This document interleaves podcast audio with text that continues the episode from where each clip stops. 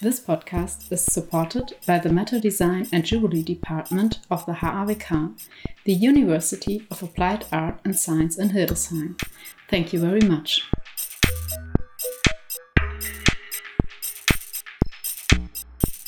Hello and welcome to our new episode after a long break.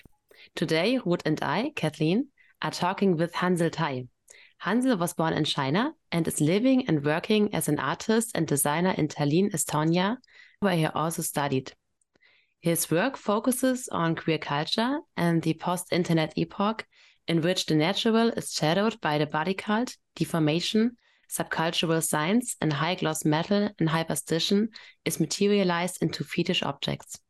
Hansel is the winner of the Missouri Award in 2019 in Barcelona and also of the Gallery Alice Floriano Award at Budapest Jewelry Week in 2023.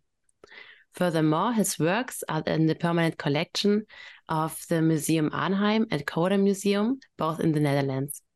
So nice to have you in our podcast today. We would like to talk with you about queer perspectives on jewelry and your artistic research. But first of all, we would like to ask you what was the last thing you bought from the jewelry sector? Oh, let me think. That's a good question. If it's like really contemporary jewelry, a lot of time, fortunately, get to get exchange with other artists. But the last thing I got exchange was uh, with Paul Adie actually. That uh, they exchanged a pair of earrings, and I in exchange I got a really huge um, chunk of ring from him. so yeah, this, this was the last I think uh, noticeable exchange I got. Yeah. And how does this ring uh, looks like? It's from uh, like uh, Adie's like a fair recent collection. It's this kind of uh, really chunky outside is aluminum, and uh, it look like a cactus, but also look like a penis. and uh, inside there's a silver uh, round on the inside of the ring. So it's it was kind of this uh, like quite uh, quite heavy, big, uh, chunky aluminum um, cactus ring. yeah. Yeah, and uh, he got a pair of my earring that I showed uh, at uh, Beyond uh, last time the Obsessed Festival during the Obsessed that uh, my show. And uh, it's kind of like a very geometric uh, like a star a free uh, shard starship with um, piercings. And uh, yeah he got a pair of that. And i think i was visiting um, munich and then we just exchanged there. Yeah so cool how did you get into jewelry and why did you stay in this field? Yeah, I got into jewelry because that I mean I always uh, want to go to the art academy for my study and uh, of course I have been like painting all my life like from a child and stuff and uh, after I got uh, basically accepted by uh, Central Academy of Fine Arts in Beijing, that uh, I was actually thinking, should I go to sculpture or something? Because I mean, in my mind, that I wanted to do sculpture, and uh, but uh, actually, uh, one of my friend who just graduated um, a master from sculpture from CAFA told me that uh, she's a girl and she told me that it's actually super labor intensive than the she doesn't think I can do it, and because I actually physically can do it, I when, when I was a kid, I had like cancer, so that uh, I cannot really do super labor intensive work. And she told me that uh, in the sculpture department, you actually have to like do have super like huge bronze sculpture casting and stuff, and it's like really labor intensive. So uh, in my mind, I'm like, okay, jewelry is kind of like small sculpture back then and uh, then i was like okay maybe i'll go to jewelry so when i got accepted i i went to the jewelry department instead which turns later i found out jewelry is not it is kind of small sculpture but not completely and uh, in a sense not really but uh, still I, I think i just kind of got attached and really found what i like because i always like this kind of object and material is always my fascination anyway. So it's kind of transferred, I think, in different field, it doesn't really matter. So I got into jewelry and I think I do like the restraint of the jewelry and I do like to testing the border of what is jewelry, what is not. So yeah, I stayed because I think I cannot think of otherwise. Uh, now I think about it. yeah, so it's kind of already really, really intertwined with my life. And yeah, so I, I'm really happy to stay where I am. Yeah.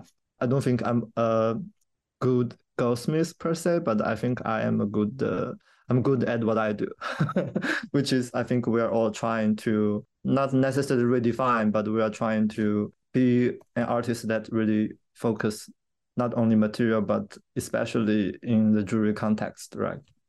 I think what's so interesting in jewelry is that you can do it when practicing jewelry and you don't have to be a goldsmith or something like this. And I think that's really cool. And why are queer perspectives on jewelry important? So you're working also from a queer perspective? Um, yes, I think at first it really was just I was doing what I like at first, especially in the academy, if if I'm doing this kind of project like uh, studio practice for like three months or for one semester, I really cannot uh, do anything else that I don't feel passionate about.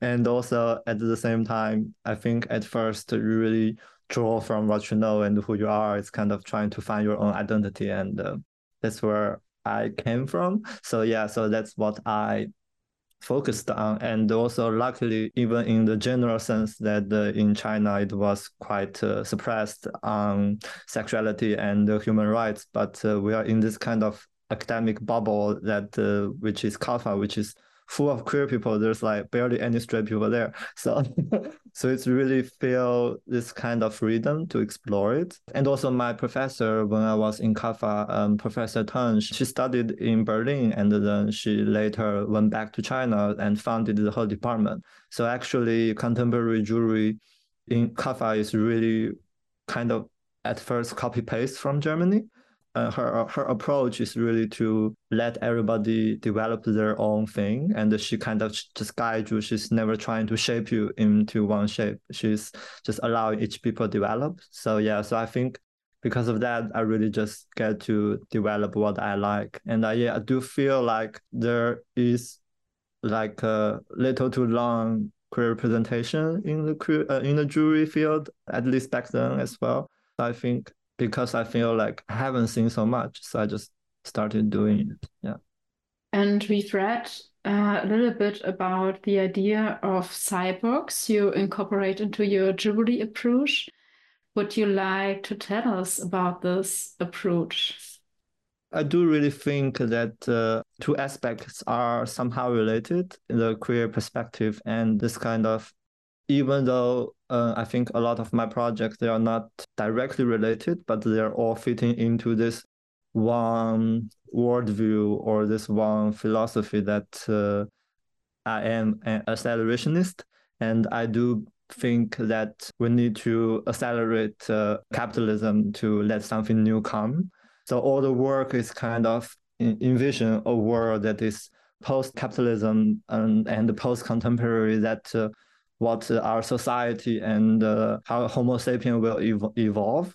So a lot of time, my jewelry pieces were kind of this kind of sample pieces from the museum to show you how it should look like, but it doesn't really work. Like the functionality is the theoretical part of it. That uh, the the work is to show you the look, so that you get the idea behind it. Yeah, so I do think that uh, uh, general sense, human need to evolve into something new that I don't think we should uh, think that uh, oh we should keep like Homo sapiens this species as a pure species that we don't allow technology to we cannot combine with technology we cannot grow in, evolve together.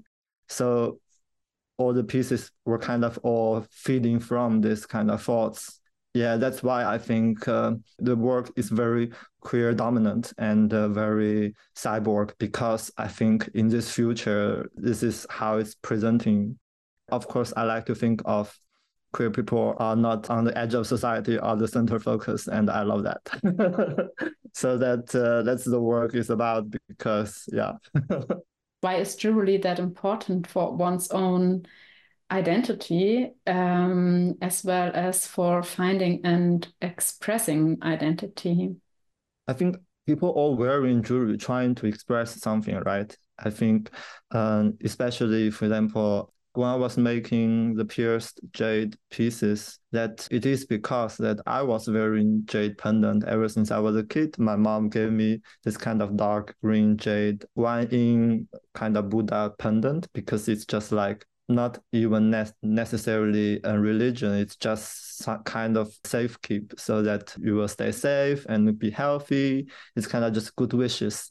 So yeah, I always have, I think, super sentimental feeling for jade. And of course, the material is like gold. It has such prominent uh, meaning behind it already, even just as a material itself. So when I think about this kind of material, and also because I think jewelry is has always been this kind of medium for symbolism. We we wear wedding rings and engagement ring, and uh, we give the, the jewelry so much heavy meaning behind it, and uh, it kind of bound you from marriage and stuff with just a ring. So it's really, it, so it's perfect medium to do so. So yeah, so that's why I think for me to use jade, but put in this kind of um, subcultural context put queer context behind it. And uh, at first, I was just thinking, I want to make something that I want to wear and my friend want to wear because like nowadays I don't necessarily want to wear a jade Buddha, but I do like the material. So first of all, there's not even jade square um, plate that you can wear because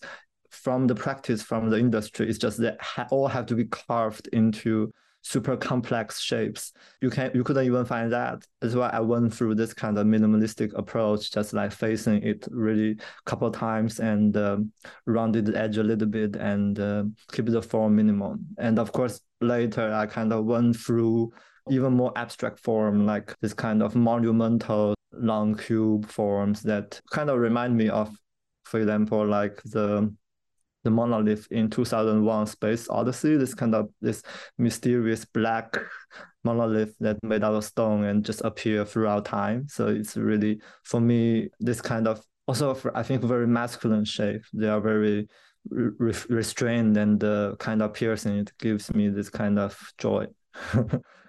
Identity go through different materials that uh, at least within my own practice it's always um, manipulating different material to kind of uh, represent me behind it. Yeah. And you also have a new work. Uh, the title is Neo Genesis. What's the meaning of this title and what this work about? Yeah, it was actually the the subtitle was free falling from the cyber apocalypse. So it was actually my uh, my master graduation projects actually. So it was kind of a collection of work that uh, states the nonlinear time and space of my hyperstitional world. It was almost like a statement that to show that this whole group of pieces not only have like the chrome pieces, but also some jade works and also some pieces with different material. So it's kind of through different material and uh, through different uh, experiments, but in the end, they all fit into this context of this world that uh, everything is kind of super glossy and uh, shine, but at the same time very hard and uh, this kind of cold surfaces. So this group of work have this kind of similarity that bound them together. It was the project for my graduation, and uh, I kind of uh, still slowly developing it afterwards, and uh, and because of the project, I later published actually on current obsession basically my thesis, but we shortened it like quite a lot because it was on the seventh issue of the publication. Also, the issue was about a nonlinear uh, narrative, so uh, there's no front and back of the book. It's rolling bind, and each chapter can be the first chapter. So I'm one of the seven chapter, and the chapter is basically a really short guide for my master project. Yeah. So in the end of the project, I kind of had statement uh, printed out on the article. It's called the, Twilight Manifesto. It's kind of the manifesto talking about how I see the world, like like basically the worldview of how I think the world should be for me it's very erratic and uh, kind of pointing out that everything's collapsing, it's meltdown, and uh, we need something new. And the jewelry uh, artist as of now is useless, and we need some new profession to come. yeah, it's kind of like the my own version of the Ted Noten of like jewelry is dead. so I went through kind of from jewelry to cyber jewelry to xeno jewelry is kind of um, also like a Homo sapien to techno sapien, like cyborg. So it's kind of a correlated relation since human evolved into techno sapien, jewelry should also evolve into xeno jewelries because jewelry is always kind of part of we wear it, we interact with it. In my this kind of world that uh, jewelry became kind of our biosystem that uh, it kind of became this uh, micro digital organism that uh, went through our bloodstream and became part of the communication device it became this kind of vision. And it's really interesting because of there's a whole world behind it. So that's why it's like for me it's never ending project because it is the whole world. So uh, each project is kind of building on top a little bit and uh, developing through uh, even sometimes just one material or sometimes uh, one technique. So it's adding it up on top looking at your jewelry, I realized that all the really digital work in it is definitely less affected by patina or like uh, the real world using it off. So, to what extent does the wear of the human body play a role in your work, or is it really just a object for all your thoughts behind it? Yeah, I don't really have a complex uh, relation with current human body. I think I think the the work itself is really intertwined with, I say, this alternative body that uh, I think it's connecting to a future version of Homo sapien. I think I think all the pieces and the material were, of course, very related to touch. To also one of the challenge, of course, is to materialize the virtual jury, right? It, because I think there is a huge detachment between uh, virtual jewelry and the physical pieces in a lot of project as of now, just because of current digital space is not so intertwined with our physical space.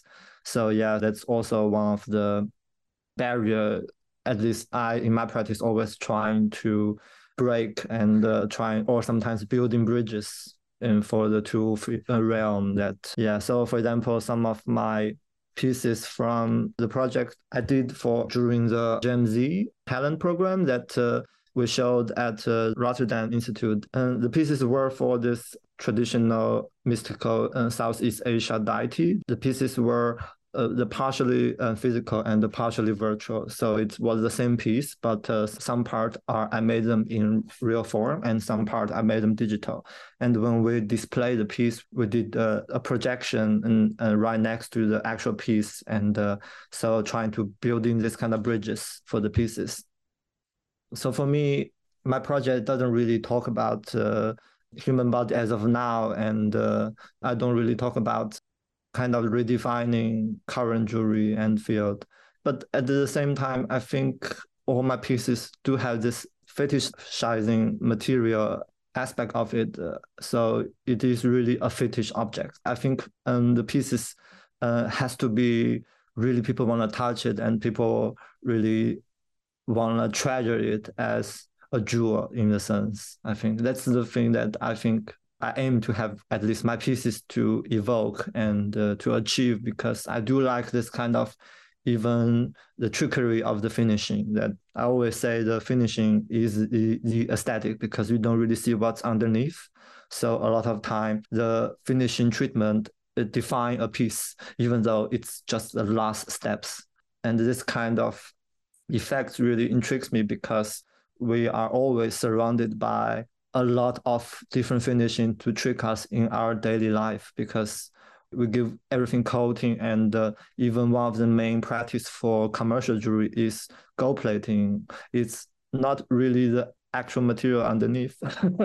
So i like the idea of we have always been using trickery for making jewelry. So this kind of same logic went into the art pieces i made as well in a very different uh, form, but I like the idea of it. Yeah, what you said about the surface is so true. I have it that often uh, when people look at my jewelry, they always go like with the surface, like, "Oh, it's too shiny for me." You know, I'm not the shiny person. It's always like, yeah, but maybe this piece is much more. it's really, it's that really important, of course. And I really like this trickery box you talked about. One bigger part of your answer was um, you building bridges from the digital to material and otherwise. Do you know when and how you started with doing so and where your way led you to and what's the vision for it? Yeah, I mean, I think it started from very beginning that uh, I always say that I'm a cybersmith because I grew up with the internet. And uh, for me, it's the thing that occupies my life most of the time as a child, uh, as a teenager, grow up, because it's kind of a fountain of information, right? And also, uh, I'm really intrigued by the idea that cyberspace was evolving along with us at the beginning, the cyberspace was really slow. That uh, it was Windows XP and uh, everything. You go to the internet surfing through a router, and then your phone start screaming that. That uh, your landline was screaming. So it was really a different digital space compared to, for example, now that you feel that the internet is everywhere. I think uh, for kids that now their toy was just a big iPad that they were just poking and uh, not really a fuzzy toy anymore. So it really changed so much that. Sorry, I forgot the question. the question was um, that you would bridges between materiality and digital, and I wondered uh, how it started on which point and what yeah, like yeah. the router internet life started to connect with yeah, you. So, so yeah, so the first time, yeah. the first time I was doing this one project, it was actually the project in the academy that uh, we had this course called branding course for jewelry, which is fairly common, right?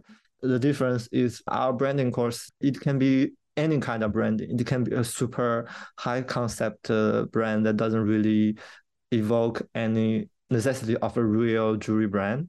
So I did so I literally did a brand and based on I came up with the idea of cyber jewelry.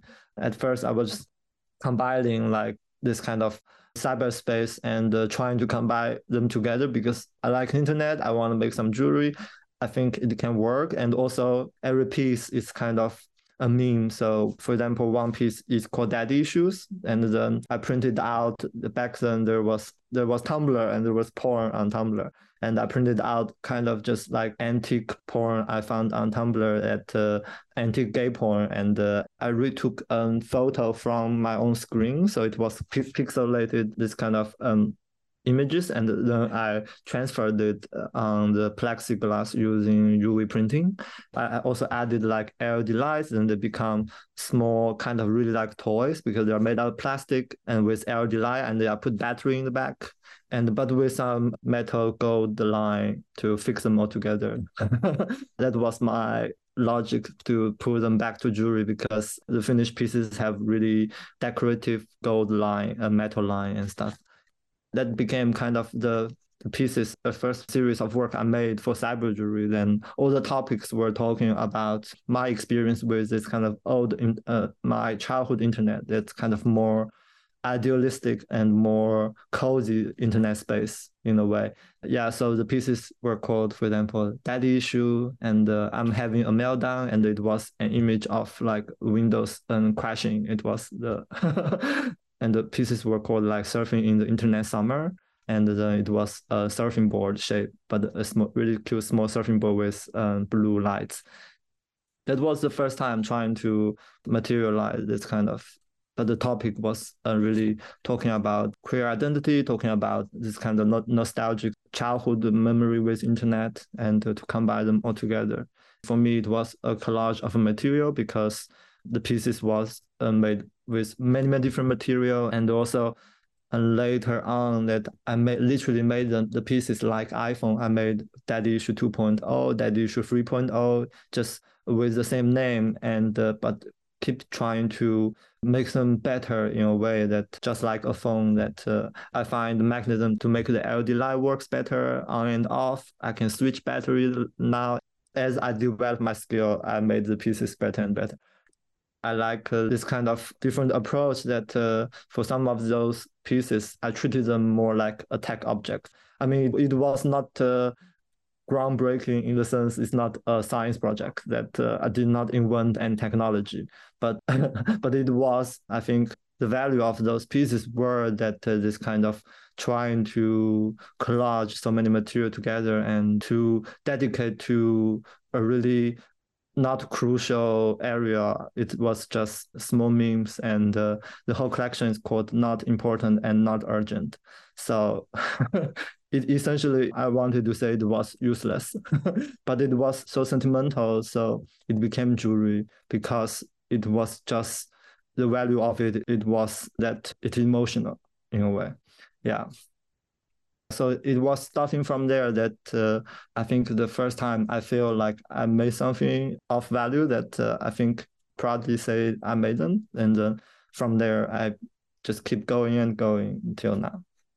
Yeah, you talked about the emotional worth of it, and you have to be really passionate about a project if you want to work for one or three months on it. So I was wondering how your working process looks like. Like, where do you start? Do you draw? Do you build models? Or is every final piece you create goes out there? How do you work? I think it was kind of two way. Sometimes I work with some prompt from either gallerist or curator as well, because I think I'm very happy with my current working structure. For example, I think it was last year that there, there was a queer exhibition in North America that it was a group of queer artists that initiated the project and it's called Tender Presence. I did make the new pieces because of the tenderness of queerness that made me think about making some um, new pieces for them. So yeah, it, sometimes it starts with either a prompt from the curator or gallerists, but of course at the same time, I always have this kind of my own research that I always interested in. So it doesn't so it doesn't really follow, I think, a deadline. I just always keep working on it. For example, for my jade work, every two year I will come up with some new pieces for the jade pieces that either develop further or I focused on a branch of idea that I make them. For me, the whole jade jewelry economy itself is so vast and it was there are so many things like interesting to talk and uh, to explore. So I kind of just set it into every two year I will show my latest development. It kind of gives me structure as well because I'm too tired to uh, grinding J every month in the studio as well. Sometimes I just want to do something that's not so labor intensive. so yeah, so it gives you time to breathe as well. Yeah and of course then um, like recently i was working with a lot of borrowed pearls because i kind of got addicted of buying pearl during covid because there was nothing to do. So i was just like following the live auction online and they're just buying pearls. I gathered so much pearl. Of course it was again such a fascinating material itself. It it was so intoxicating already.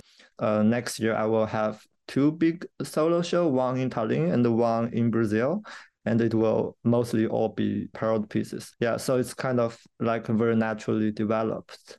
I want to always continue with this kind of manifestational world. So the next step is since I published uh, the Twilight Manifesto, I want to make uh, some materialized pieces taken from the manifesto. It's like writing a series of novel or something. It's like kind of volume one, volume two, volume three, and it makes me motivated to go further because I always feel like your greatest creation is the next one. well, I still have my, my question, I think, because let's let's say your pearls. You have there like your mountains of pearls on your working bench, and what what do you do next? No, I mean for me, I do a lot of sketches. I think for especially if it's for our projects, a lot of time is um, actual sketches with pens and papers. I mean, they are really bad, but I understand them. yeah, a lot of time thinking as well because I do explore the material, do different approach, do material experiment, but I don't normally experiment just based on material because I became kind of aimless. I don't know how to develop further. But with concept behind that, um, I really have like for example the the name or the like the concept of the pieces in my mind at first. So for example, the pieces that I showed at Beyond for the last Obsessed was talking about uh, this kind of uh, military insignia the system for like general and uh, stuff and i deconstructed it into building a, a queer power system that uh, with like uh, masters and stuff i usually go with i have this one concept in mind and then i try to find the material and techniques that i find can materialize those concepts best then i start in developing yeah i do like to have a title first because I can give it a very either poetic or the title give you a feeling and then you can working towards it. That's great. Thank you. Ruth, do you have any further questions? Yeah. How is the local jewelry scene in Tallinn? I think it's very vibrant. For example, um, in the old town, we have this studio house, Hauptstadtberg 2. It's like in the center of the old town and uh, in the old building and uh, a lot of jewelers were in this one building the building belongs to the artist union so artists can get the best location but very controlled rent so it was really affordable for artists and it was a space for i mean not only jewelry artists but uh, some fine artists and the craft all smashed together in the building but like i would say 70% are jewelers in the in the building and where I am right now is kind of the new space and uh, northern Tallinn, and uh, it was also artist studio that uh, have jeweler, have um, graphic designer, have um, fashion designer in the house as well. So it was just a space for all the artists. And also there are gallery, and Tallinn don't really have a contemporary jewelry gallery, but Tallinn have more like an artisan jewelry gallery that do give you possibility to exhibit your contemporary work. Also, Tallinn has several gallery. I think also um, run by the artist union that uh, you can apply. So then you get space to exhibit your work every year. Then you get the space for free, and you can apply for funding as well. So it really helps you to show your work. And uh, I think the local thing very active, and uh, because with the several gallery running all in the city center, and uh, together with the um, design museum and uh, like intertwined together kind of so it's really gives you a lot of space and also i think just the sheer amount of good artists here is really nice to have as well of course i think the same for munich as well i think Giro told me also it's like for example, during Schmuck, you also, as a local artist, you can also apply for several spots in Munich that uh, to show for work and stuff. Yeah. It was really fascinating to listen to your stories. Thank you. Thank you. thank you for having me. Yeah, thank you so much. If you liked this episode, like us and give us a rating. This will help us to reach even more people with this podcast. Thank you.